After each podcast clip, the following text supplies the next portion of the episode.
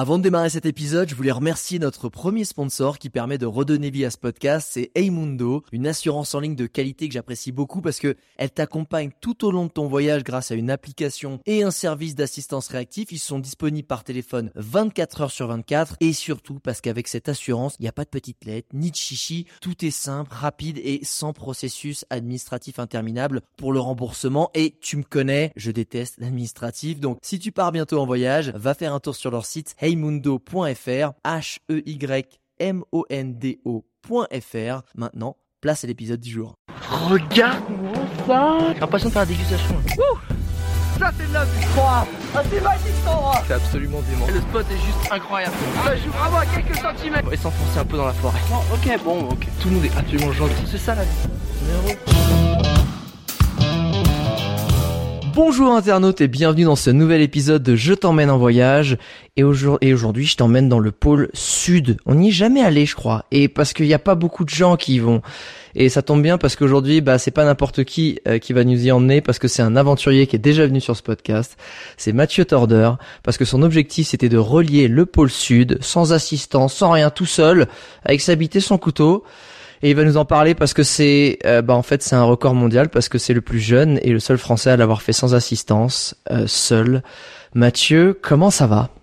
Bah, ça va bien, ça va bien. Merci pour cette euh, intro. je suis revenu du pôle sud il y a il y a deux ans et aujourd'hui je suis là avec toi parce que j'en reparle parce que je vais avoir un bouquin qui va sortir le 5 novembre. Donc je suis ravi de de t'en parler. Et qui s'appelle qui s'appelle pas Objectif Pôle Sud comme s'appelle ta mission, mais qui s'appelle Le Continent Blanc. Ça c'est le nom du livre. Qui vient de sortir. Mais, pour euh, répondre à ta question, je suis en pleine forme. Ouais, c'est ça en plus, c'est ça. Là, du coup, t'es en pleine. Tu m'étonnes quand tu viens de sortir un bouquin. Ça aussi, c'est notre aventure.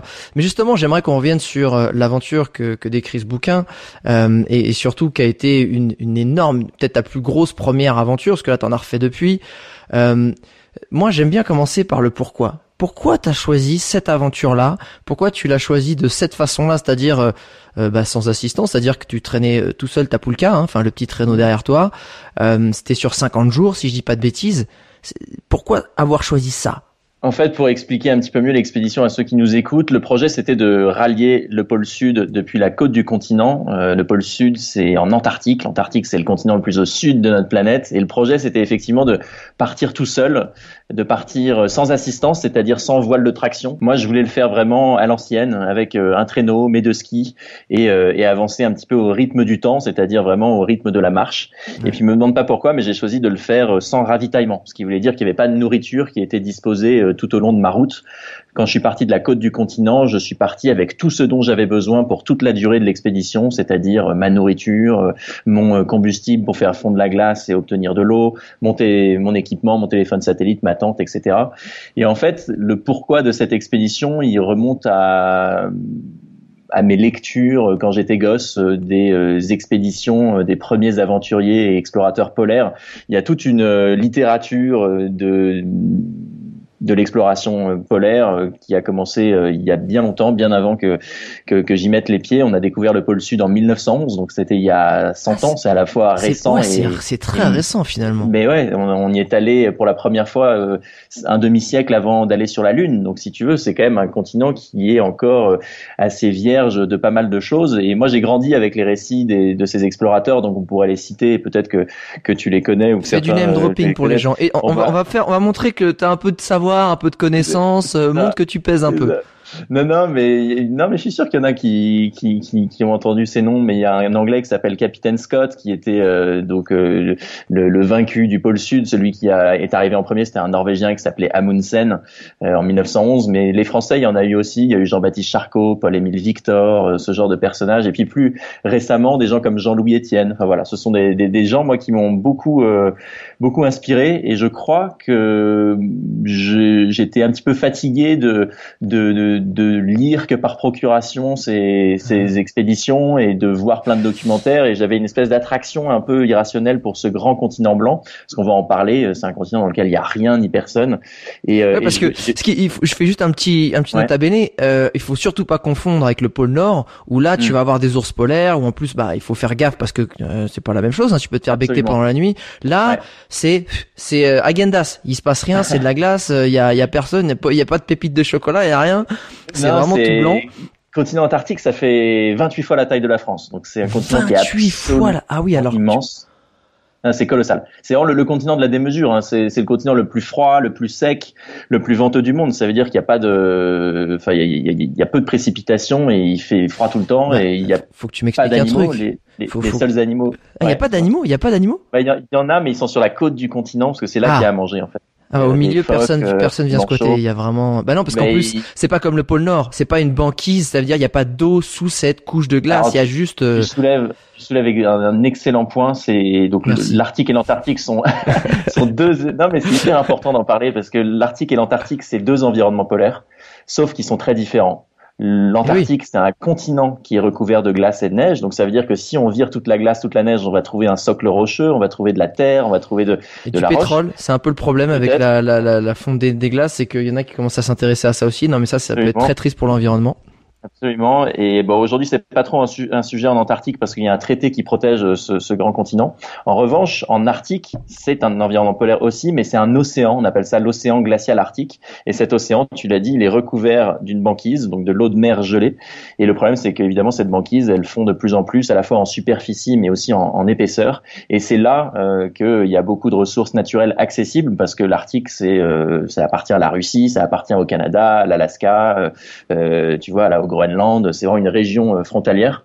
Et, euh, et c'est là effectivement qu'il y a des ours polaires et que ça va devenir probablement des, des voies euh, maritimes puisqu'ils se libèrent de plus en plus de la glace. Mais l'Antarctique, c'est c'est un grand continent tout blanc dans lequel il n'y a rien, il n'y a que des bases scientifiques un peu partout. Et, et justement, mais alors qu'est-ce qui te fascinait dans ces récits d'aventure Tu disais ouais, ça me fascinait. Mais c'est quoi qui te fascinait?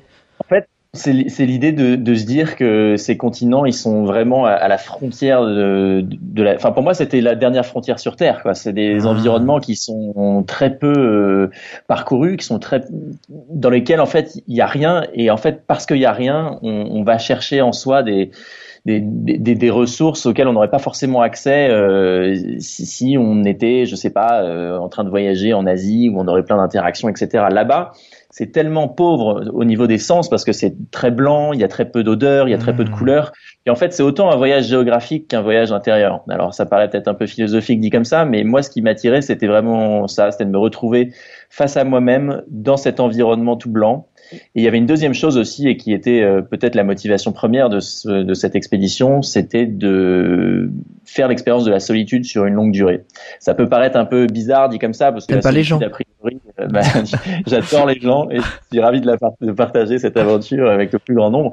Mais, euh, mais en fait, la solitude, c'est quelque chose qu'a priori on fuit tous. Enfin, je veux dire, on vit dans une société où voilà, on est on est connecté, etc. Et, et, et, donc ça peut paraître bizarre de vouloir s'isoler pendant 50 jours dans un grand désert, un peu à la manière d'un d'un ermite ou quelqu'un qui ferait une retraite. Mais moi, que je cherchais à vivre, c'était ce moment de solitude avec moi-même et rien qu'avec moi-même, sans rendez-vous, sans un téléphone qui sonne, sans, sans, sans, sans, sans rien. Et je trouvais que c'était un peu un luxe en fait que de s'offrir autant de temps pour soi et rien que pour soi. Moi, j'avais fini mes études euh, à 26 ans. Je suis parti juste, euh, enfin six mois après avoir fini mes études, et je trouvais que c'était un bon moment dans ma vie où euh, où prendre ce temps en fait pour faire un faire un pas de côté. Ouais, il y en a qui font un tour du monde. C'était un peu la mode il y a quelques années. Toi, tu t'es dit tiens, et le pôle sud, pourquoi pas? Et si on allait poser un drapeau là-bas Et justement, avant de revenir sur cette partie qui m'intéresse énormément, la partie psychologique sur le dépassement de soi, le dépassement mental, la gestion de la solitude, j'aimerais qu'on mette un pied aussi dans le le côté concret. Euh, est-ce que tu te souviens, est-ce que tu sais, parce que tu as quand même écrit le bouquin, est-ce que tu l'as de tête un peu le listing presque exhaustif de ce que tu as emmené Parce que euh, là, c'est des températures qui vont taquiner les moins 20. C'est des choses qu'on a du mal à appréhender, surtout en France, c'est des températures qu'on ne connaît pas dans notre quotidien. Euh, quel équipement t'avais Et surtout, parce que tu étais en autonomie, qu'est-ce que tu as dû prendre obligatoirement? Alors, ce qu'il faut dire, c'est qu'avant de partir dans cette aventure-là, moi, je suis pas parti en claquant des doigts, je suis pas parti un beau matin en me disant, allez, je vais aller au pôle Sud. Ça a été vraiment un long process, c'était un long cheminement. Moi, je me suis entraîné d'abord euh, quatre fois en Arctique. J'ai fait quatre expéditions de 15 jours. Ah, euh, Ouais, au Spitsberg, en Norvège, au Groenland, à la fois tout seul, mais aussi avec des guides polaires professionnels qui étaient là pour me coacher, pour m'apprendre les bonnes techniques, les bonnes pratiques, les bons réflexes. Parce que tu l'as dit, c'est un environnement qui est extrême où il fait moins 20 degrés en moyenne. Donc parfois il fait effectivement moins 15, mais parfois il fait moins 40. Donc euh, tout ça, il faut apprendre à, à gérer. Moi, je, je, suis de Normandie à l'origine, donc je connais la pluie, mais le froid extrême, pas, pas des masses. Donc il a fallu, euh, il a fallu évidemment apprendre à, gérer tout ça.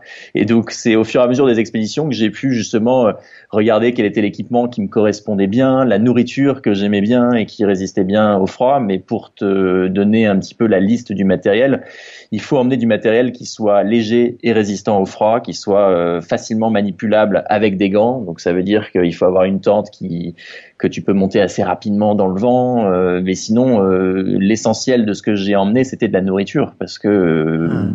c'est ce qui était le, plus lourd. J'avais pris un kilo de nourriture par jour. Donc ça, ça faisait peut-être soit Ouais, ça faisait pour 6000 calories, 6500 calories. Euh, il y avait. Tu, mangeais en combien de fois? Tu mangeais 4 fois, 4 5 fois par jour? Tu manges un peu le matin et tu manges toute la journée et le soir. Euh, mais tu manges beaucoup. tu, tu C'est-à-dire qu'à chaque euh, fois tu dois, euh, parce que c'est des, c'est diophilisé, c'est-à-dire qu'à chaque fois tu dois t'arrêter, euh, claquer ton réchaud ou, ou c'est, non, tu, as les techniques? Tu manges chaud, non, tu manges chaud qu'une fois par jour, donc que le soir. Et toute la ah. journée, en fait, tu bouffes, euh, tu, tu, tu, manges du chocolat, des noisettes, des fruits secs, des ah. bars, de la viande séchée. Euh, du fromage, euh, du salami. J'avais du salami danois qui, est, qui était vachement bien parce qu'il était tellement gras qu'il gelait pas. Euh, mais ça, je le mangeais le, ça, je le mangeais le midi. Et sinon, le soir, tu manges de la nourriture déshydratée. Donc, c'est de la nourriture dont on a extrait toute l'eau. Et, et tu la réchauffes, tu la réhydrates avec de l'eau bouillante. Tu, tu touilles et tu attends 10 minutes et ça te recompose un, plat. Et, tiens, en, parlant d'eau, je finis sur l'eau, c'est que tu avais ton réchaud, donc tu avais un peu d'essence. C'était un réchaud à essence, c'est ça? Ouais, Pour pouvoir prendre l'eau, enfin la glace de la banquide en faire de, de l'eau que tu buvais directement et que tu donc tu utilisais pour manger, c'est ça? Ouais, en fait, l'eau sous l'état liquide, euh, elle n'existe pas parce qu'il fait moins de zéro en permanence, donc euh, elle n'est que sous forme de glace et de neige. Donc pour euh, moi boire et manger, je prenais ma pelle, je creusais sous mes pieds, je j'en sortais des blocs de glace et ces blocs de glace là, je les je les mettais dans mon réchaud, enfin dans une casserole qui était sur mon réchaud et ça, ça faisait fondre la glace et j'obtenais de, de l'eau directement.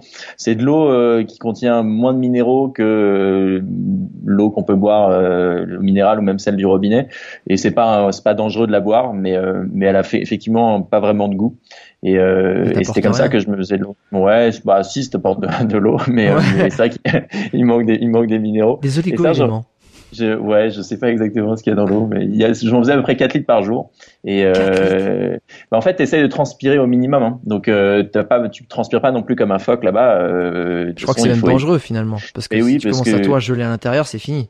Ouais, et tu ouais, tu peux avoir une hypothermie assez vite, surtout parce que, en fait, bah oui, parce que si tu trans, pire, tes vêtements vont être mouillés et comme il fait moins de 0 degré, dès que tu t'arrêtes, ils vont geler et là ça va te refroidir très rapidement. c'est quoi les, vêtements que tu avais parce que là en gros il y a combien de couches et enfin c'est le, ton, petit chandail avec euh, tu sais là Il faut il faut dans les environnements polaires, il faut multiplier les épaisseurs. En fait, on appelle ça un peu la stratégie de l'oignon, c'est-à-dire que ça sert à rien d'avoir un immense manteau très euh, épais et, et, rien en dessous. En fait, il vaut mieux avoir plein de petites épaisseurs, donc un haut technique, euh, et puis après un, un, haut euh, un peu plus épais, une polaire, et puis quelque chose de coupe-vent au-dessus de tout ça.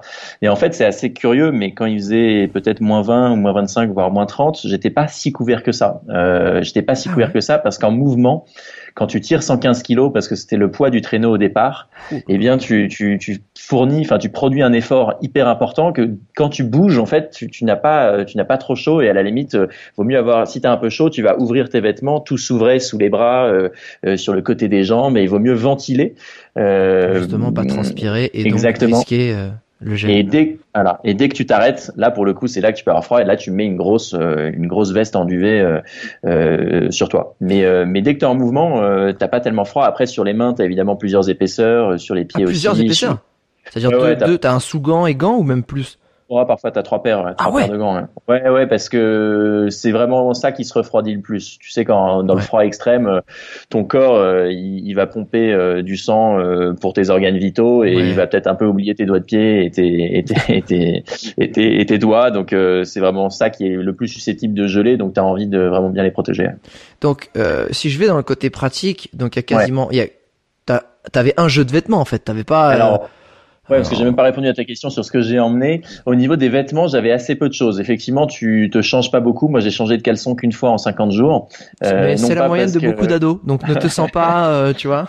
je suis pas, je suis pas gêné, j'assume à 100%. Mais euh, non, mais non pas que, non pas que je voulais pas euh, changer de vêtements tous les jours, mais en fait, euh, tu n'as pas accès à une douche. je t'ai dit, l'eau, je dois la fabriquer. Une fois que j'obtiens de l'eau, je dois la mettre dans des thermos. Donc, si je la laisse à l'air libre, elle va geler. Donc, en fait, c'est une denrée assez rare l'eau. D'autant plus que je l'obtiens avec du combustible, avec mon réchaud. De temps combien de temps tu fais pour fondre un glaçon en Antarctique ça, prend, bah, le réchaud il est balèze, hein, donc euh, ça prend, euh, pour faire 4 litres d'eau, je mettais une heure et demie environ. Oh. Ah, c'est là où tu apprécies l'eau. C'est fou d'être entouré d'eau et de mettre autant de temps pour pouvoir en avoir. Ouais, absolument, absolument. Donc tout ça me prend du temps et puis de me coûte de l'énergie que je tire dans mon traîneau, donc du combustible. Donc euh, en fait pas de douche. Et donc si t'as pas de douche, bah tu changes pas tellement de de, de vêtements. je sais bah, pas si c'est, je sais pas si c'est logique cette, cette réflexion, mais en tout cas la la la la, la raison c'est que je pouvais pas non plus tirer une quantité indécente de de fringues. Après, ce qui pesait lourd, je l'ai dit, c'est donc la nourriture. Et puis après, j'avais tout un matériel de de, de réparation, tu vois, des, des, des pots de phoque en ah. plus. Euh, j'avais euh, des, ouais, ouais, bien sûr. Et puis j'avais pas mal d'électronique parce que je faisais un, un, film documentaire pour la télé, donc j'avais plusieurs caméras, j'avais des trépieds, j'avais des micros, j'avais des panneaux solaires pour recharger tout ça, parce que là-bas il fait jour en permanence. Enfin, en tout cas, à l'époque euh, où je suis parti, c'est-à-dire de novembre à janvier, il faisait jour tout le temps. J'avais des batteries, euh, puis j'avais évidemment ma tente, un sac de couchage, un tapis de sol. Euh voilà, de, de, quoi, de quoi manger.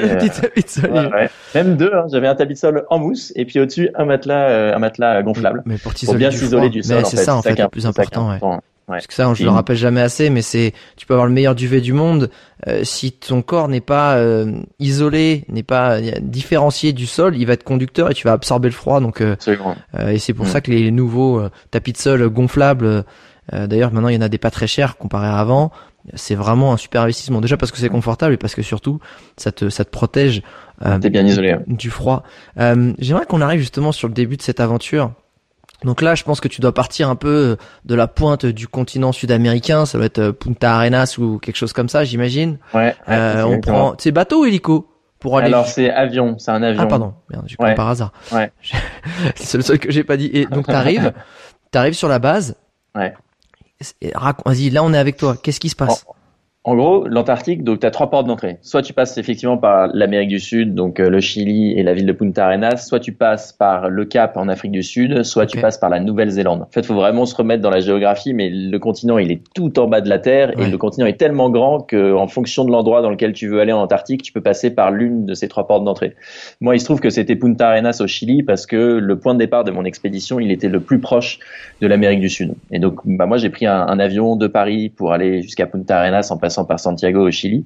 Et de là, j'ai préparé mes petites affaires à Punta Arenas en achetant toute la nourriture que j'avais pas pu envoyer euh, en avance, c'est-à-dire bah, tout le chocolat, toutes les cacahuètes, etc. Et j'ai tout, euh, j'ai tout préparé en, en, en, isolant la nourriture dans des sacs journaliers de nourriture et puis en ah, enlevant tous les emballages, etc. pour pouvoir, tu vois, être assez efficace une fois sur la glace et avoir seulement un sac de nourriture par jour. Et ah, puis gagner du poids aussi. Hein et puis tu gagnes du poids et puis en fait faut être très organisé parce que là-bas c'est un congélateur permanent et tu as envie d'être le plus efficace possible. Et puis une fois que j'avais fini ça, j'ai pris un, un, avion, un gros avion russe qui est un avion euh, bah, je dis russe parce que enfin c'est des Russes qui le pilotent, c'est un avion qui est assez particulier parce que c'est un avion cargo, donc il n'y a pas de hublot.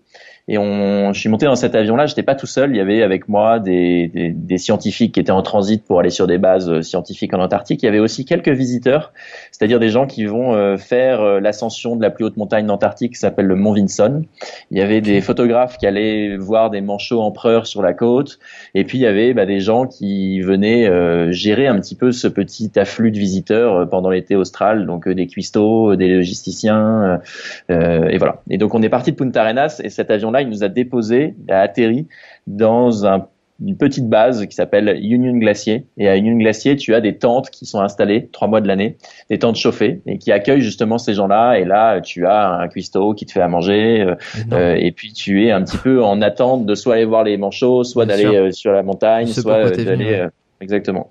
Et de là, c'est là que j'ai pu prendre un nouvel avion, mais cette fois beaucoup plus petit à hélice et qu'on appelle un Twin Otter. C'est des avions canadiens et c'est assez dingue parce que c'est des avions qui viennent du Canada. Donc les mecs ils descendent du Canada par petits sauts de puce, c'est-à-dire qu'ils descendent parce que c'est des petits avions et donc ils font Canada, États-Unis, Mexique, Costa Rica, Pérou, Bolivie, jusqu'en péninsule antarctique et, et jusqu'à une glacier.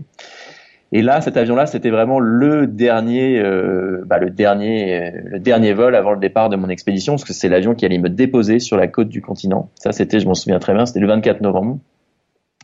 Et là, c'est peut-être le vol le plus émouvant de ma vie, si je peux dire, parce que c'est la, je me rends compte en fait en regardant par le hublot que bah, je vais être déposé au bout du monde, que je suis au départ de mon expédition que j'ai imaginée depuis des années, et je suis un peu pris d'un coup de flip parce que à la fois je suis hyper excité par l'idée de commencer l'aventure, mais de l'autre, je suis, j'appréhende un petit peu les deux mois de solitude qui sont devant moi, et puis je vois le continent antarctique du haut, et je vois que c'est tout blanc et qu'il y a rien, et je m'imagine moi Mathieu tout petit euh, au milieu de ce, de cette, euh, de ce grand désert sauvage, et, forcément, bah je, je, je, je regrette pas d'être là, mais, mais je suis un petit peu, un petit peu stressé quoi.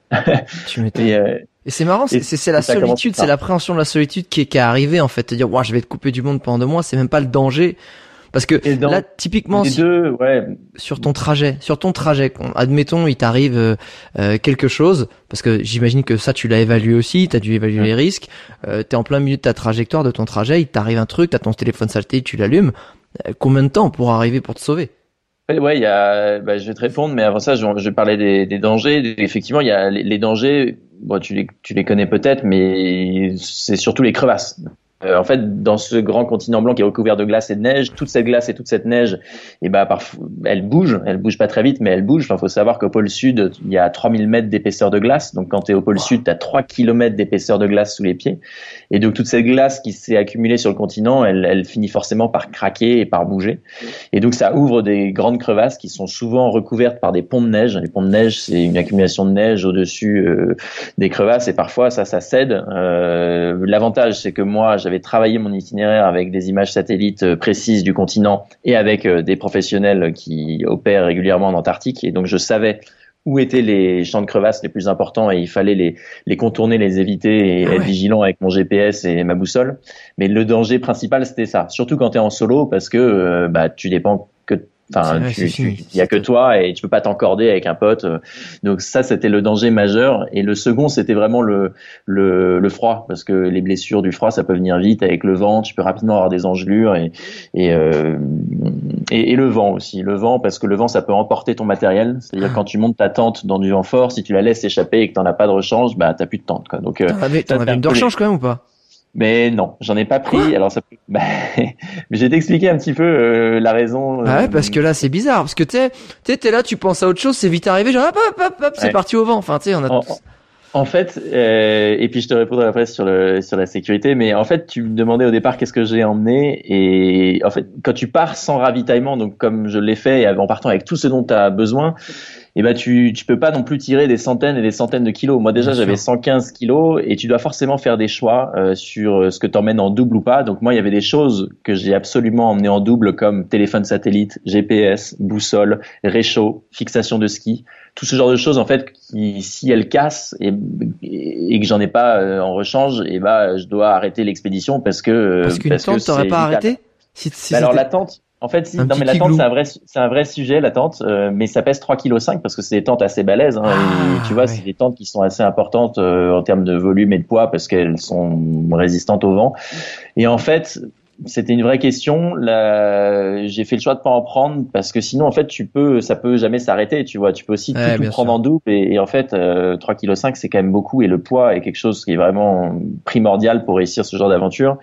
Et mon choix a plutôt été de d'être euh, hyper vigilant quand je monte ma tente, c'est-à-dire de systématiquement qu'il y ait du vent ou pas, que je sois fatigué ou pas, d'attacher cette tente là au traîneau avec euh, un mousqueton, tu vois, et euh, et de, tu vois, en permanence quoi. Quand je la montais, quand je manipulais la tente, à chaque fois je l'attachais au traîneau. Et, euh, et puis bah quand tu répètes l'opération en entraînement tout le temps et que bah tu le fais tous les soirs et tous les et tous les matins, bah, bah finalement ça devient une mécanique bien huilée et même si elle t'échappe des mains par malheur, bah elle sera retenue par le traîneau. Mais c'est vrai qu'il faut être, euh, ça m'est jamais arrivé et je touche du, bois pour que ça m'arrive pas. En revanche, en entraînement, ce qui m'est arrivé, c'est que mon tapis de sol s'envole dans le vent parce qu'une bourrasque l'avait, enfin, du, une grande, euh, ouais, un gros coup de vent l'a Un gros coup de vent l'avait remporté et, voilà. Mais la tente, non, toujours, toujours l'attacher au traîneau et, et ça suffit. Après, bon, en cas de, de, cas extrême, tu peux toujours vider ton traîneau et t'allonger dedans et, et appeler les secours, tu vois. Enfin, Justement, est-ce qu'on va avoir la réponse à cette fameuse question? Combien de temps ils mettent les mecs? Combien de temps parce que faut savoir que pendant l'été austral, euh, il y a des avions qui peuvent voler en Antarctique parce qu'il fait euh, pas moins 80 degrés. L'hiver, il fait nuit tout le temps et il fait jusqu'à moins 80 degrés. Donc là, tu n'as aucune logistique aérienne euh, qui opère sur le continent. Pendant l'été austral, il fait jour et il fait minimum moins 40 et là, les avions peuvent voler. Et combien, combien de temps mettent les mecs? C'est euh, une, très longue réponse pour te dire que ça dépend de la météo. C'est-à-dire que ça dépend de la, de la visibilité, ça dépend de leurs conditions d'atterrissage. Donc si tu es sur un endroit qui est à peu près plat, euh, ils peuvent atterrir. Il faut savoir que ces petits avions à hélice, c'est des avions qui sont montés sur des skis, ah euh, enfin sur des patins, euh, et, donc ils n'ont pas besoin d'avoir une piste d'atterrissage. Ils peuvent atterrir directement dans. Ouais, moi, ce qui m'intéresse, c'est même le temps de trajet en fait. Et le temps de trajet, donc le pôle sud, il est, moi mon expédition, elle faisait à peu près 1200 km de long en termes de distance. c'est des avions qui vont pas très vite, qui vont à peu près à 300 km à l'heure. Donc si tu es au milieu, ils vont mettre à peu près deux heures. le vol retour. Ouais, ça va, ça va, ça va, euh, ça va. Ils sont pas trop trop loin. Après, faut qu'ils puissent atterrir, faut qu'ils puissent avoir de la visibilité. Donc, il faut en fait surtout être prêt à avoir suffisamment de nourriture et de combustible pour attendre dans ta tente euh, que des secours viennent te chercher si jamais tu en as besoin. Il y a une permanence, c'est ça que je me dis. Il y, a, y a un mec qui est là qui attend ton coup de fil quand même, parce que ça se trouve le mec qui pion, se dit attends, écoute, là c'est 4 heures du mat, euh, on se voit demain matin quoi. Ouais, alors en fait pour aller en Antarctique c'est complexe parce qu'il te faut des autorisations. Il faut montrer que quand tu pars en solitaire que tu as une expérience de ces expéditions-là. On te fait confiance que si tu as été un petit peu validé par euh, par des professionnels qui connaissent le terrain. Donc moi ça avait été mon cas. J'avais enclenché ce, ce processus-là bien avant en fait de, de partir. Et donc une fois que tu as validé tout ça, euh, tu as ces personnes-là avec qui tu es contact, en contact qui gèrent le vol en fait déjà de Punta Arenas sur la base, qui te nourrissent sur la base et qui après te prennent en charge avec cet avion qui te dépose sur la côte du continent. C'est même eux aussi qui m'ont ramené du pôle sud. Et en plus de tout ça, tu as effectivement des gens qui euh, regardent où tu es. Moi, euh, en termes de sécurité, je leur ah. téléphonais tous les soirs. C'est-à-dire que tous les soirs, je leur donnais ma position par téléphone satellite en leur disant les gars, voilà, je suis euh, à tel endroit, voilà comment je me sens. Et si j'oubliais de le faire ou si je le faisais pas pendant 48 heures d'affilée, ils envoyaient un avion sur ma dernière position connue que je le veuille ou non. Donc ah si tu veux, il y avait cette sécurité supplémentaire et puis j'avais en plus une balise que je portais sur moi et qui émettait ma position euh, en direct. Mais tu as des gens qui regardent où tu es et, euh, et qui essayent de, ouais, de, de, de, de regarder comment, comment tu vas. Ouais, de backuper, de savoir de, si, si, si, ça, si tu te déplaces, parce que si tu bouges pas pendant deux jours, c'est pareil, j'imagine que ça doit, c'est qu'il a dû t'arriver quelque chose, etc. Exactement, Ok, ok, c'est une vraie logistique, on n'y va pas genre, euh, ok, euh, je mets un petit polaire, je tire un traîneau et c'est parti, quoi, évidemment. Ouais, non, y a...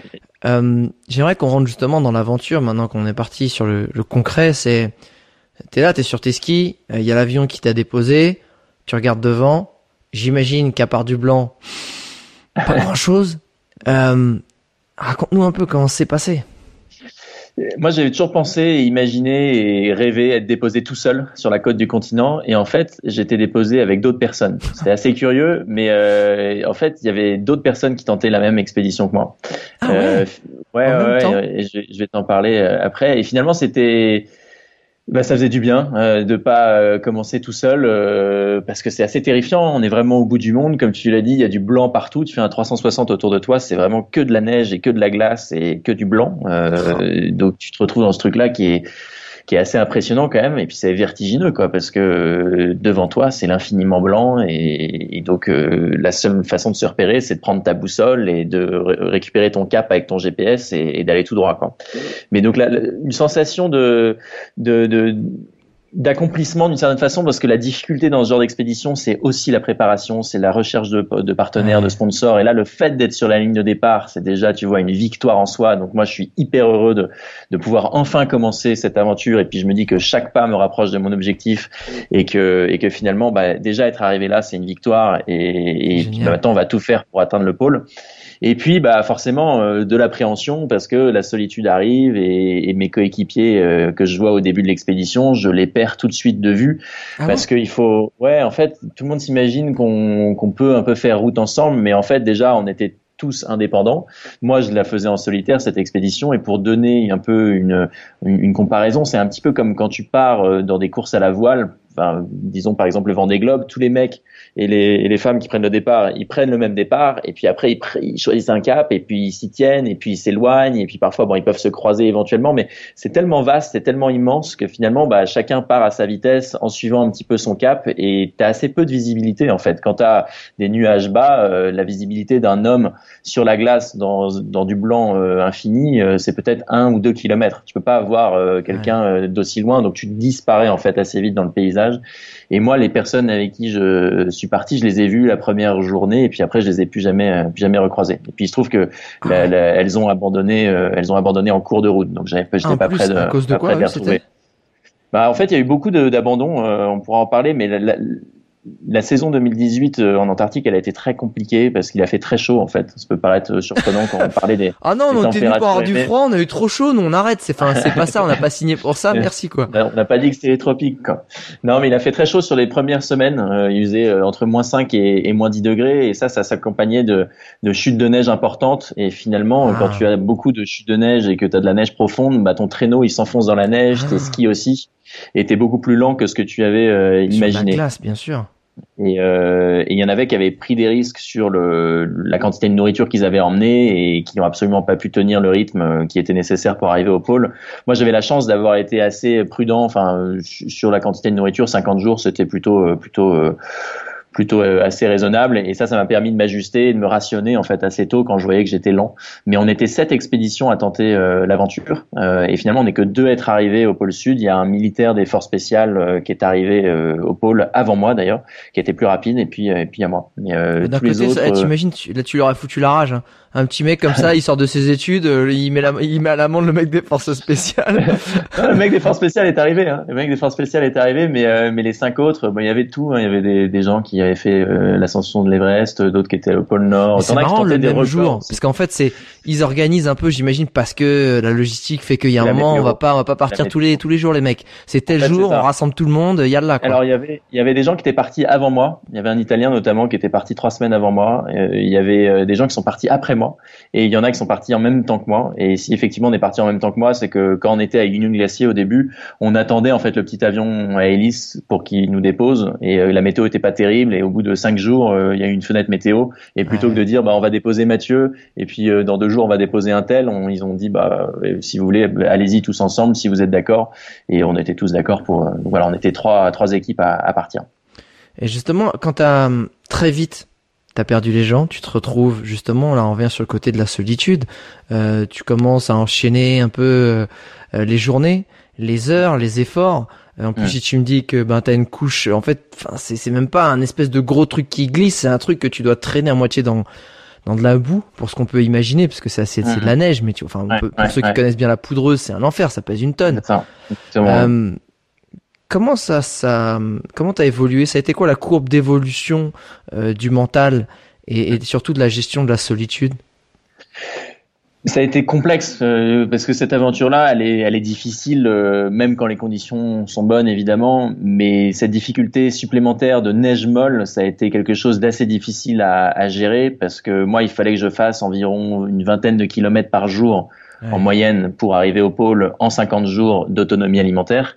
Sauf que dans les premières semaines, moi je faisais entre 6 et 12 kilomètres parce que ah. le traîneau en fait ouais s'enfonçait vraiment dans la dans la neige et très rapidement ah, j'ai réalisé que oh là là. ouais ouais c'est terrible. Non mais vraiment le moral et c'est pour ça aussi que beaucoup d'expéditions ont abandonné et moi j'ai pensé évidemment abandonner plusieurs fois mais mais comment tu tu, tu gères ça? En fait moi je j'ai très rapidement compris que à ce rythme-là, ça allait pas marcher. Donc je me suis dit, soit je continue à marcher et puis j'abandonne quand j'ai plus de nourriture, soit j'essaye plutôt de d'élaborer une stratégie et de pas me laisser faire. Et, cette stratégie a été la suivante, ça a été de, de me rationner très tôt. Donc comme j'avais vu large sur la nourriture, en fait j'ai mis de la nourriture de côté tous les matins pour me dire voilà je vais pas avoir 50 jours de nourriture, mais si je me rationne très tôt, bah, je vais avoir pas trop faim parce que je vais enlever des petites quantités tous les jours. Mais si je fais ça tous les jours pendant plusieurs semaines, et eh bah je vais pouvoir tenir 55 euh, voire 57, 58 jours et comme ça j'agrandis, enfin j'allonge ma longévité, si je peux dire, sur sur la glace. Ça, c'était la première motivation. La deuxième,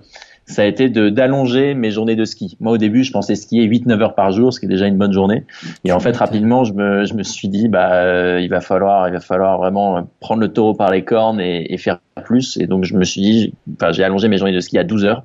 Et donc, je commençais mes journées à 7h30 du matin et puis je les terminais vers 8 heures du soir. Euh, et ma façon de fonctionner a été très militaire, très routinière, très cadrée, mais j'avais besoin de ça pour pas craquer.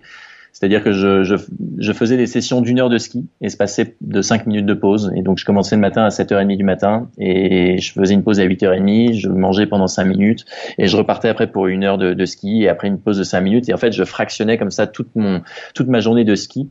Et en fait, ça, ça a été payant parce que ça me permettait de, de me concentrer vraiment sur du court terme. En fait, j'ai réalisé que si le matin, je pensais à l'arrivée, si je pensais au pôle sud, si je pensais à la ligne d'arrivée, bah, en fait, c'était complètement désarçonnant et, complètement démotivant parce que ça, ça paraissait tellement lointain, tellement difficile, tellement compliqué d'appréhender encore 35 jours de solitude dans ce grand désert. Et je me disais que voilà, il fallait vraiment évacuer ça de son, de son esprit et se concentrer sur du court terme, sur des petits objectifs, sur des petites victoires parce que c'était la seule façon en fait de, de rester motivé. Et donc le matin, je partais pour une heure, je me mettais un podcast d'une heure ou un album de musique que j'aimais bien, je pensais à la pause chocolat que j'allais faire à 10h30 et ça fonctionnait comme ça, en fait, vraiment petit pas par petit pas. Et puis au fur et à mesure, euh, bah, je progressais lentement, mais je progressais. Et heureusement, quand je suis arrivé à 1600, 1700 mètres d'altitude, là, il a commencé à faire froid et la neige est devenue beaucoup plus compacte. Le traîneau aussi est devenu beaucoup plus léger parce que c'est toute la nourriture que je, que je, mangeais. Et là, j'ai pu accélérer et j'ai pu rattraper mon, mon retard et je suis arrivé, euh, enfin, je suis arrivé en 50 jours et 3 heures, donc dans le temps que je m'étais, je m'étais, euh, je m'étais fixé, mais au prix de quand même de gros efforts puisqu'il y avait 12 heures de ski tous les jours, euh, pas de jours de repos, alors que moi j'avais prévu d'en prendre. donc c'était quand même ah des grosses semaines comment, ouais, ouais, comment tu sais, je pense que souvent le, le, le, gros problème que peuvent rencontrer les gens euh, dans, dans un challenge, dans un projet, dans la vie de mm. tous les jours, et pas forcément dans, dans le voyage, mais c'est de se dire, euh, en fait là je suis au bout, en fait j'en ai marre ou j'en peux plus, j'ai plus d'énergie, j'ai plus la motivation. Euh, Qu'est-ce qui a fait que toi, quand j'imagine que tu as dû taquiner un peu ces, ces zones-là dans ta tête, Bien sûr, ouais. comment t'as fait pour pour rebondir en fait et pour pour aller jusqu'au bout? Est-ce que justement t'as continué à avancer tout en ayant cet état d'esprit-là? Est-ce que est-ce que t'étais projeté? Est-ce que t'as eu des, des techniques mentales pour surpasser? Ça a été quoi les choses qui ont fait que t'as as réussi? j'ai peut-être la tête un peu dure, mais, mais, mais je pense qu'on n'a pas forcément besoin d'être obstiné euh, pour, euh, pour essayer de, de se relever quand c'est difficile. Moi, il y a quelque chose que je me répétais en permanence, c'était que l'inconfort, la douleur, la difficulté, c'est des choses qui sont temporaires. C'est pas des choses qui vont durer toute la vie. Euh, je vais pas être, euh, tu vois, il y a bien, un moment où, euh, où je vais me sortir de, de, de, tout ça, et donc il faut bien se rappeler que tout ça est temporaire. Après, moi, je me rappelais aussi que c'était un choix d'être là. C'est-à-dire que c'était pas quelque chose qu'on m'avait imposé, c'était quelque chose que j'avais choisi, que j'avais mûri, que j'avais vraiment, tu vois, travaillé de longue date. Et donc, j'essaie de me rappeler un petit peu des raisons qui m'avaient poussé à entreprendre ce, cette aventure-là, parce que voilà, c'était quelque chose de, de, de construit, de, de, de lointain. C'était vraiment une envie très forte. Et donc, effectivement, bah oui, c'est difficile, mais je l'ai voulu. Et donc, j'essayais. Et d'ailleurs, c'était le parrain de mon expédition, donc Jean-Louis Etienne, qui me l'avait dit avant que je parte. Il m'avait dit remets ton rêve de pôle sud à la surface en permanence. Et ça, je trouvais que c'était très beau parce que c'était effectivement ça en fait qu'il fallait réanimer dans les moments difficiles. C'était de remettre ce rêve qui m'avait animé et qui m'avait tenu toutes ces années de préparation à la surface quand euh, quand c'est dur et que tu es en retard et que tu manques de nourriture et que la neige est molle. Et en fait, je crois que c'est un petit peu ça qu'on peut peut-être chacun employer dans nos vies perso pro quand on a des difficultés, c'est essayer de, de, revenir un petit peu sur le pourquoi de l'entreprise ou du projet ou de la raison de, de ce qu'on est en train de faire, de se renou de se remémorer les motivations. Peut-être qu'elles ont changé entre deux et à ce moment-là, bah, on peut peut-être euh, changer de stratégie ou abandonner ou quoi que ce soit. Mais si, mais si on arrive vraiment à se replonger dans les raisons qui nous ont, premières qui nous ont poussé à, à entreprendre cette aventure-là, et ben je crois que ça aide à avancer. Et quand on se dit que c'est temporaire, et ben on trouve des, des, solutions. Mais sinon, moi je trouvais des techniques mentales hein, pour. Euh, ah ouais? Quoi? bah, bah, non, mais pour me. C'est quoi Tu tu tu, tu récitais l'alphabet Tu je sais pas?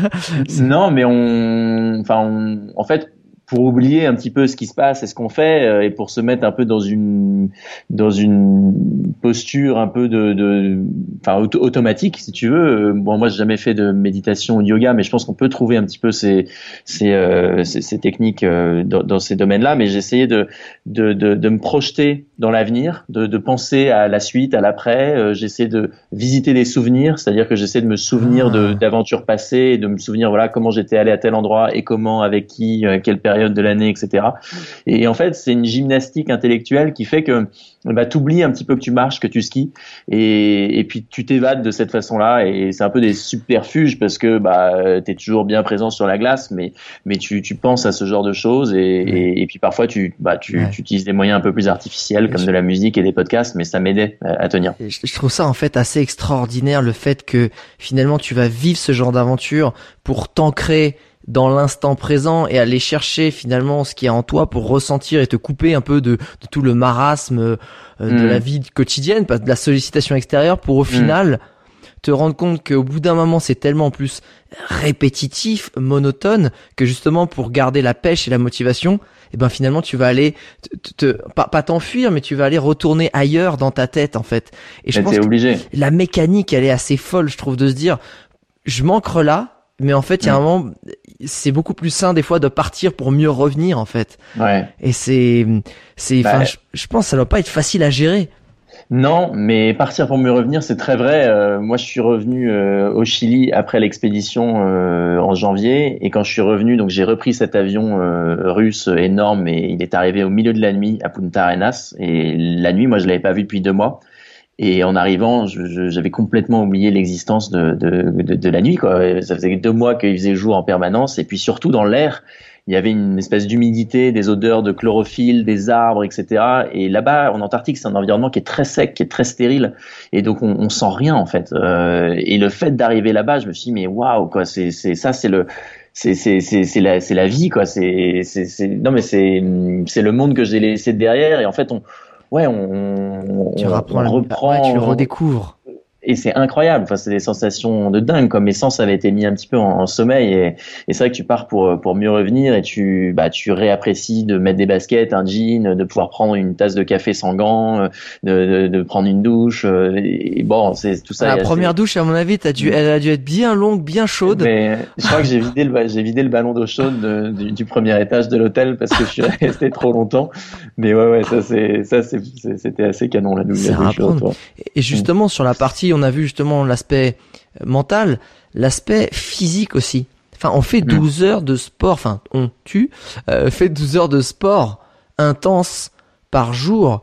Euh, enfin, c'est rare de faire ce genre d'effort, même si on s'est entraîné. L'entraînement n'a jamais été, à, je pense, à ce niveau élevé. Euh, mm. T'as pas eu, tu sais, des crampes ou le, tu sais, la, jambe qui, qui tétanise, le mm. fait que, tu sais, t'as plus de force, t'arrives plus, et ça t'est pas arrivé ça? Mais alors, moi, je, je bon, j'ai évidemment préparé physiquement cette expédition. Je l'ai préparé en travaillant surtout l'endurance, donc euh, plus que la ah. force physique. Si tu veux, je me suis pas entraîné dans une salle de muscu à soulever de la fonte. Euh, je me suis surtout entraîné en fait à faire du sport d'endurance, donc du vélo et de la course à pied. Et j'avais fait quand même beaucoup de courses d'ultra endurance, donc des marathons, des doubles marathons. Euh, une course ah, s'appelle le marathon. Ouais, ah, ouais, ça taquine. Attends, Mathieu, je savais pas, disons. Attends. bah, il faut bien. Il ah, d'accord. Que on dirait pas. On dirait non, bien. C'est pas. C'est surtout pour en fait apprendre à se connaître soi-même dans cet effort de longue durée, quoi. Et moi, bien sûr. Plusieurs années auparavant, j'avais participé au Marathon des Sables, à une course de vélo qui s'appelle la Transcontinental Race, qui est une course à travers toute l'Europe, à des triathlons de longue distance comme des enfin qui s'appellent des Ironman. Donc si tu veux, je, ah, je, je non mais c'était pour euh, c'était vraiment pour euh, pas du tout pour être rapide parce que moi je suis pas quelqu'un de qui court vite mais je peux courir assez longtemps. Et ça ça se travaille en fait. Et enfin tu vois je, je, je voulais pas du tout arriver en premier de ces courses là je voulais vraiment arriver en bon état et, et apprendre justement à composer avec euh, avec tu vois l'effort euh, la douleur le sable dans les chaussettes les cloques euh, le manque d'hygiène parce que c'est des courses qui sont qui sont en autonomie enfin pour parler du, du désert du désert du marathon des sables par exemple. et, et donc donc si tu veux, ça c'est quelque chose que j'ai appris à, à, travailler au fur et à mesure du, du temps, mais c'est vraiment cette endurance là, moi, qui, qui m'a qui m'a fait tenir. Et, et, donc quand je me suis retrouvé en Antarctique, oui, je pensais pas ce qui est 12 heures par jour. Je pensais prendre des jours de repos, mais grâce à ces expériences, en fait, j'avais des, des points de repère. Enfin, j'avais des, des, des, oui, des points de repère avec ces, avec ces, ces courses à pied et, ces courses de vélo. Et je me disais, parce que je savais que je les avais terminées et, en les préparant, je me disais, voilà, si j'arrive à terminer le marathon des sables, si j'arrive à terminer la transcontinentale, et eh ben peut-être que j'arriverai à terminer une expédition plus longue, parce qu'en fait, voilà, c'est la somme de, de plein de, Bien Mais finalement, du coup, t'as pas eu euh, ces moments-là en fait euh, de tétanide les muscles ou de ou qui te qui te, enfin qui te paralyse quand je dis putain qui t'oblige à ne plus avancer. Ça t'as pas eu grâce à tout ça ouais et j'ai pas eu aussi parce que l'effort en tant que tel c'est un effort bon oui qui est intense mais c'est pas un marathon euh, on court pas à la vitesse d'un marathon pendant 12 heures tu vois c'est une marche lente. Moi je me déplace entre 2 et 3 km par heure. Donc c'est un effort qui est assez doux, j'ai envie de dire, malgré le fait que tu tires quand même quelque chose de, de lourd. Mais c'est une démarche assez lente qui demande assez peu de technique parce qu'on est sur deux skis et on tient deux bâtons dans chaque main et puis on pousse avec ses bras. Euh, et, et, finalement, en fait, euh, la, la difficulté, c'est juste de marcher longtemps et de pas craquer, quoi. Mais il n'y a pas de, de, de trop de, de, de, douleur euh, sur les muscles parce que c'est comme une c'est comme une longue marche. On n'est pas dans la course euh, véritable quoi. Donc euh, et puis le fait de séquencer tout ça et de prendre des pauses régulières et de bien manger de bien boire d'essayer de se reposer bien euh, le soir en fait c'est c'est plus mental que physique. C'est souvent quelque mm. chose que je dis c'est que le combat il est pas physique il est mental quoi. Moi je dis c'est 70% dans la tête 30% dans les jambes. Donc faut avoir un bon fond physique mais il faut surtout bien se connaître sur le plan psychologique Justement, j'aimerais pour finir sur cette partie euh, mentale et, et, de la solitude. Enfin, c'est, euh, je pense que tu as eu le temps pas mal de, de, refaire euh, toute ta vie, euh, refaire toutes les scènes de ta vie, de, de, des trucs futurs, d'imaginer. Mm. Qu'est-ce que ça t'a appris sur toi cette mm. cette aventure? Je pense que chaque grand défi, même si le marathon des sables, ou peu importe ce qu'on mm. fait, c'est sportif ou ça nous apporte des choses sur nous-mêmes ou sur notre vision de la vie. Cette celle-là, ça a été quoi? En fait, c'était un peu un, un peu un reboot, quoi, parce que euh, tu prends du ah. temps pour toi euh, de, manière très prolongée, quoi. Euh, tu prends 50 jours pour toi, ça n'arrive jamais dans la vie d'avoir autant de temps avec soi, même si on, même si tu vois, on passe, je sais pas, une semaine tout seul chez soi ou un week-end tout seul chez soi, on va quand même appeler Vipassana, c'est 10 jours ou c'est 30 jours les, les grosses euh, retraites Vipassana, donc. Ouais, mais, alors ça, j'en ai jamais. Toi, t'en as fait une, hein Ouais, de 10 jours. L'entrée de gamme, tu vois. Mais... la première, celle que tu fais pour débuter plein de choses similaires, c'est sûr. Euh, et encore là, c'est pas la même chose parce que moi, je pouvais, euh, je pouvais parler, je pouvais, enfin, c'était moins, peut-être moins, moins, moins codifié que, que toi, mais, mais, mais c'est un luxe un peu d'avoir tout ce temps pour, pour soi et ça n'arrive jamais dans la vie à moins de faire une retraite ouais. vipassana comme tu as pu le faire. Mais quand tu es tout seul chez toi, tu vas quand même faire tes courses, tu vas quand même avoir des gens au téléphone, donc c'est pas une vraie solitude. Donc déjà pour moi, c'était hyper intéressant que de me retrouver face à moi-même, à mes envies, à mes doutes, mes anxiétés, mes forces, et ça te permet de de mieux te connaître parce que c'est une situation qui est inédite. Et qu'est-ce que ça m'a appris? Moi, ça m'a appris, et ça, je peux le dire qu'à posteriori parce que j'ai atteint mon objectif euh, en, arrivant au pôle. Mais même si je l'avais pas atteint, j'aurais eu énormément d'apprentissage. Mais mais qu'en mettant en place une stratégie qui a été vraiment de, tu vois, de se rationner, de, de skier mmh. par petits pas, d'avoir des petits objectifs, des petites victoires et de pas penser à l'arrivée, mais en même temps de, de, de, de, de gérer tout ce sur quoi tu as un contrôle, c'est-à-dire ta respiration, ta nourriture, ta façon d'avancer, et puis de d'essayer de, de, de délaisser de tout ce sur quoi tu n'as aucune emprise, c'est-à-dire la météo, le vent, etc.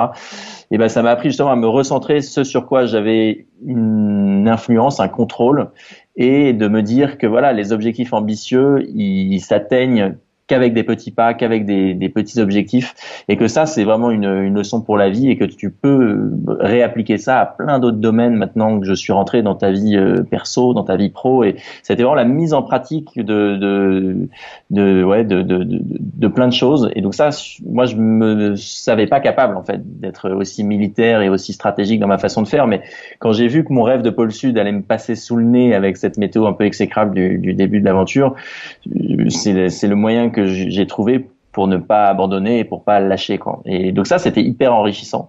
Et puis la deuxième chose qui est un peu plus personnelle, c'est que je me suis un peu isolé du monde parce que j'ai quitté mes potes euh, et ma, famille euh, euh, pour vivre cette aventure là. Donc c'est quand même un vrai choix perso et que finalement le fait de s'isoler du monde, ça m'a en fait donné enfin ça j'ai réalisé qu'en fait c'est ce qui était le plus important à mes yeux quoi. C'était que ça peut paraître un peu un peu bleu de dire ça mais mais qu'en fait le les, copains euh, les proches en fait c'est ça le plus important. Et, et le fait de s'en séparer et de partir dans un environnement aussi extrême on se rend compte qu'en fait tout le reste n'a aucune importance. Et tu vois moi c'est enfin je me souviens que j'avais écrit à, à, ma famille en, en, leur écrivant quasiment une lettre d'amour parce que bah, c'est ce que je ressentais à ce moment-là. Et, et nous on n'est pas une famille où, où, on va forcément tu vois se dire qu'on s'aime tous les trois quatre matins.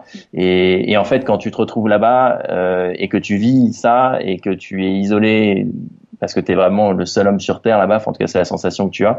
Et bah tu te rends compte qu'en fait, enfin tu te rends compte vraiment ce qui a une valeur et une importance. Et, euh, et ça, tu as tendance peut-être à l'oublier quand tu es en ville et que tu euh, et que voilà, tu as une vie très remplie et débordée euh, comme comme je pouvais la mener avant et comme je la mène maintenant aujourd'hui. Mais c'est quelque chose de voilà, c'est une vraie c'est un vrai moment avec soi et c'est hyper enrichissant. Et moi, j'y ai trouvé ça. Après, peut-être qu'on peut y trouver plein d'autres choses en fonction de ce qu'on va chercher je trouve ça assez extraordinaire euh, ce que t'en as retiré parce que si je reviens sur la première grande leçon que t'en as retiré, c'est euh, peu importe, on, l'entend tellement souvent, mais même toi qui es allé au fin fond du, des très fonds du monde où il y a personne qui va, ce que t'en as retiré, c'est les grands adages qu'on entend, c'est euh, déjà focus-toi sur le chemin. C'est pas l'arrivée qui compte, c'est pas le chemin, mmh. c'est le chemin pour y aller. C'est pas dans le voyage, c'est ça qui compte. C'est c'est te focus toi à prendre du plaisir dans le process et pas tant dans le mmh. résultat parce que le résultat ça représente qu'un petit moment et le process représente tout le reste et que c'est et que si tu veux accomplir des grandes choses, Enfin, tu vois, c'est on dit souvent pour grimper une montagne, ça commence par un premier pas et découpe, découpe, tes grands projets, tes,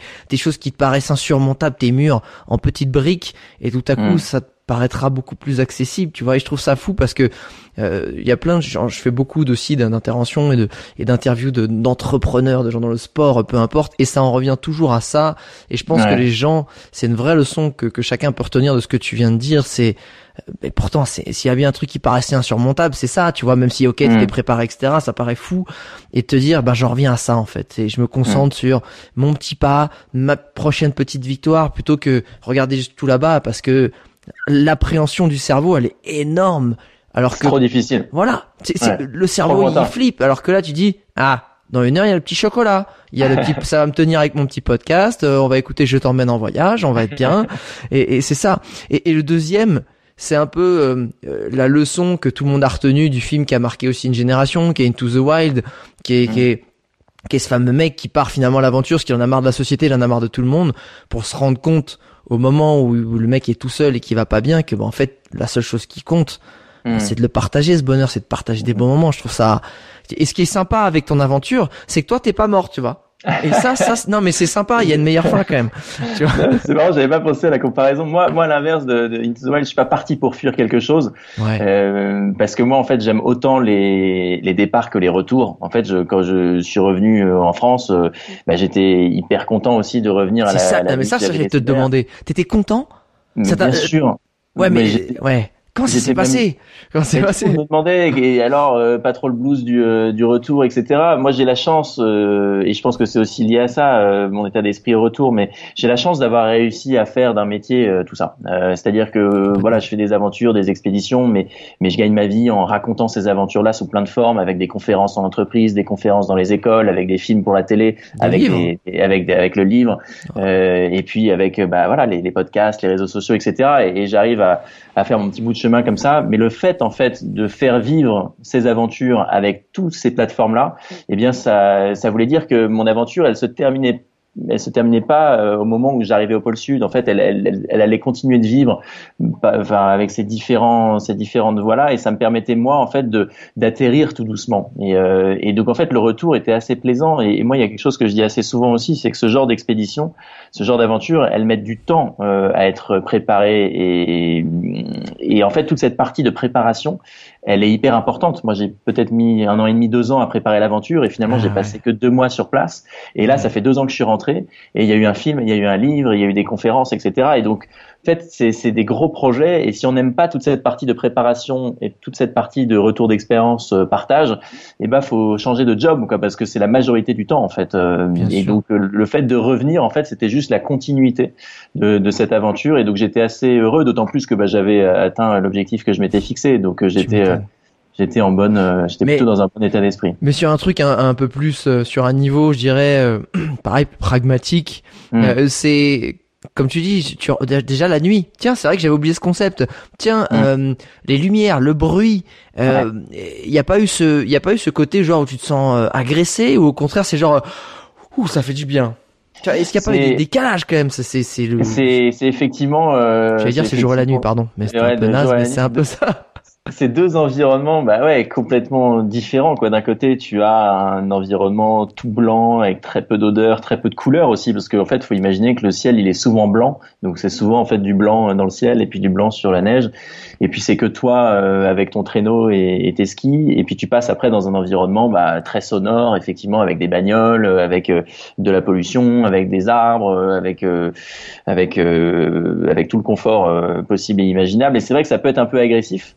Mais d'un autre côté, et c'est malheureux peut-être, mais tu te réadaptes très très vite. Euh, tu te réadaptes extrêmement rapidement à, à, ce confort que tu as laissé pendant 4-5 jours, ça fait bizarre parce que tu portes un jean, des baskets, etc. Mais, mais en fait, tu te réhabitues et c'est presque malheureux parce que c'est presque trop rapide en fait. Mais tu te réhabitues très vite euh, à cette euh, à cette vie que t'as laissée derrière et, et, puis c'est pas non, c'est pas c'est pas désagréable. Euh, on va pas se mentir, changer de caleçon une fois en, deux mois, c'est pas ah bah, forcément la meilleure expérience.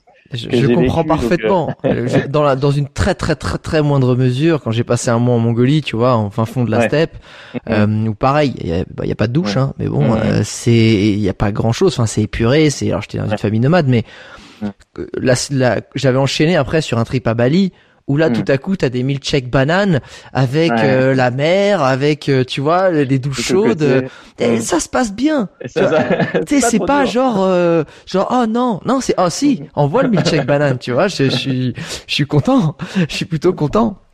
J'aimerais qu'on qu'on s'imagine que là bah justement ce soir tu t'es à la table t'as as réuni plusieurs potes et euh, justement pour leur parler de cette aventure, parce que tu n'avais pas encore eu le temps depuis toutes ces années, ça fait deux ans, et c'est des bons potes que tu n'avais pas eu depuis longtemps.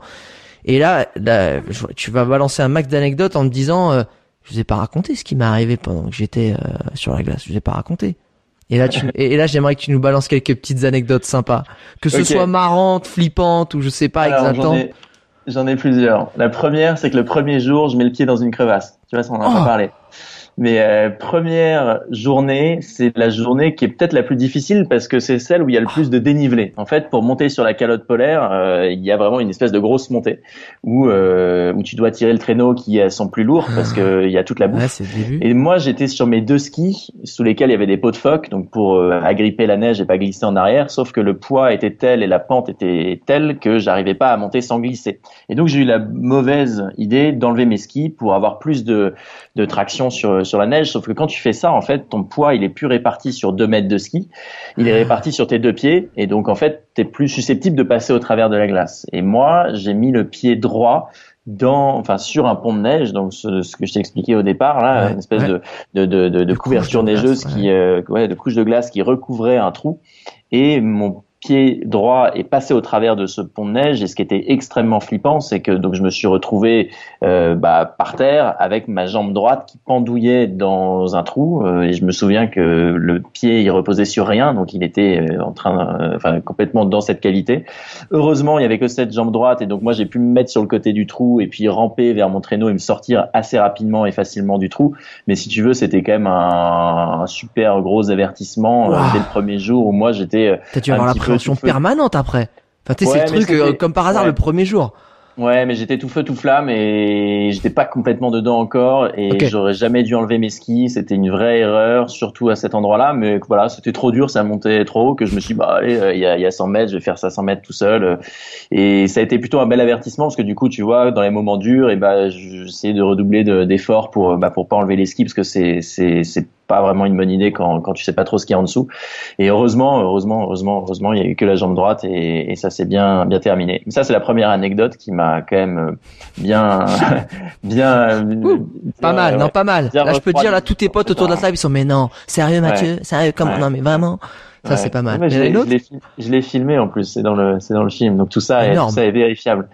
Euh, une autre, une autre anecdote qui est euh, peut-être euh, étonnante, c'est que le 36e jour précisément, je suis en train de skier et donc bah, je skie tout seul avec mon traîneau derrière moi et donc moi je, je regarde souvent mes skis et puis le paysage et là à l'horizon il faisait assez beau, je vois un petit point noir à l'horizon. Donc curieux, je me demande est-ce que je suis pas complètement taré? Ça fait quand même 36 jours que je suis tout seul, peut-être que je commence à délirer. Et ce petit point noir devient de plus en plus gros. Et je fais mais en fait non, il y a vraiment un truc chelou qui, qui, qui, qui est en face de moi et qui arrive. Ce petit point noir se divise en trois et il y a maintenant trois points noirs. Et là je me dis ok, ok, il se passe un truc. Et, euh, et donc je m'arrête et je laisse ces trois points noirs s'approcher, enfin grossir de plus en plus. Et ça peut pas être des skieurs parce qu'ils sont vraiment trop gros à l'horizon. Et c'était trois énormes 4x4 modifiés pour les conditions polaires à six roues motrices euh, qui en fait sont arrivés vers moi et c'est des énormes 4x4 faut imaginer c'est des Toyota Hilux modifiés qui sont vraiment très très gros avec euh, dans le pick-up une réserve d'essence euh, ils sont surélevés etc donc c'est vraiment des énormes machines. Et en fait eux m'ont vu aussi à un moment quand ils se sont rapprochés ils ont dévié un peu de leur cap de leur cap pour venir à ma rencontre. Et c'est cet expé motorisé venait du pôle et repartait sur la côte du continent. Donc on était un petit peu sur la même trajectoire et c'est pour ça qu'on s'est croisés. Et aussi parce qu'il n'y avait pas de brouillard ce jour-là et là, c'est la première fois que je rencontre d'autres humains euh, après quasiment un mois de solitude. Et donc évidemment, moi, je suis très curieux en fait de, de, de, de voir ces gens. Enfin, au début, je me suis dit qu'est-ce que je fais? Est-ce que je me planque? Parce que c'était bizarre euh, de, de, de, de, voir euh, ces trucs-là et puis je savais pas trop ce que c'était. Et finalement, bon bah eux viennent vers moi et on, on a un échange. Euh, et, c'était amusant, sauf que c'est vrai que quand ils sont partis, je me suis dit que c'était quand même un peu curieux, un peu bizarre, euh, parce que la solitude que j'étais venu chercher, j'avais l'impression qu'on l'avait, on lui avait un peu marché dessus, quoi, qu'on on avait un peu violé mon ah. intimité, parce que, et puis surtout voir des mecs en, en bagnole, euh, en t-shirt, parce qu'ils ont le chauffage, et puis sur des iPads, parce que c'était des touristes euh, asiatiques en fait qui faisaient cet expé.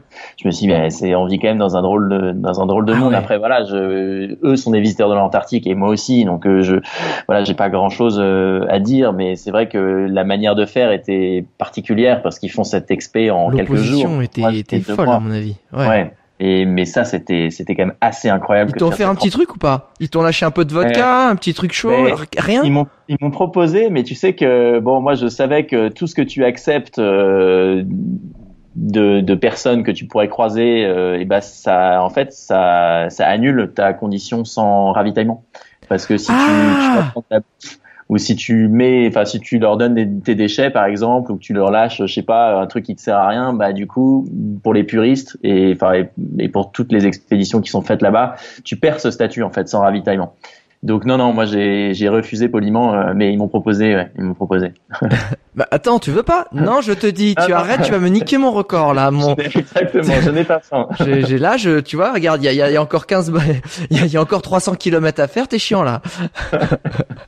euh, J'aimerais que qu'on arrive sur sur la fin du podcast avec les, les deux questions que euh, que j'aime bien que j'aime bien poser, mais avant j'ai envie de t'en poser une autre.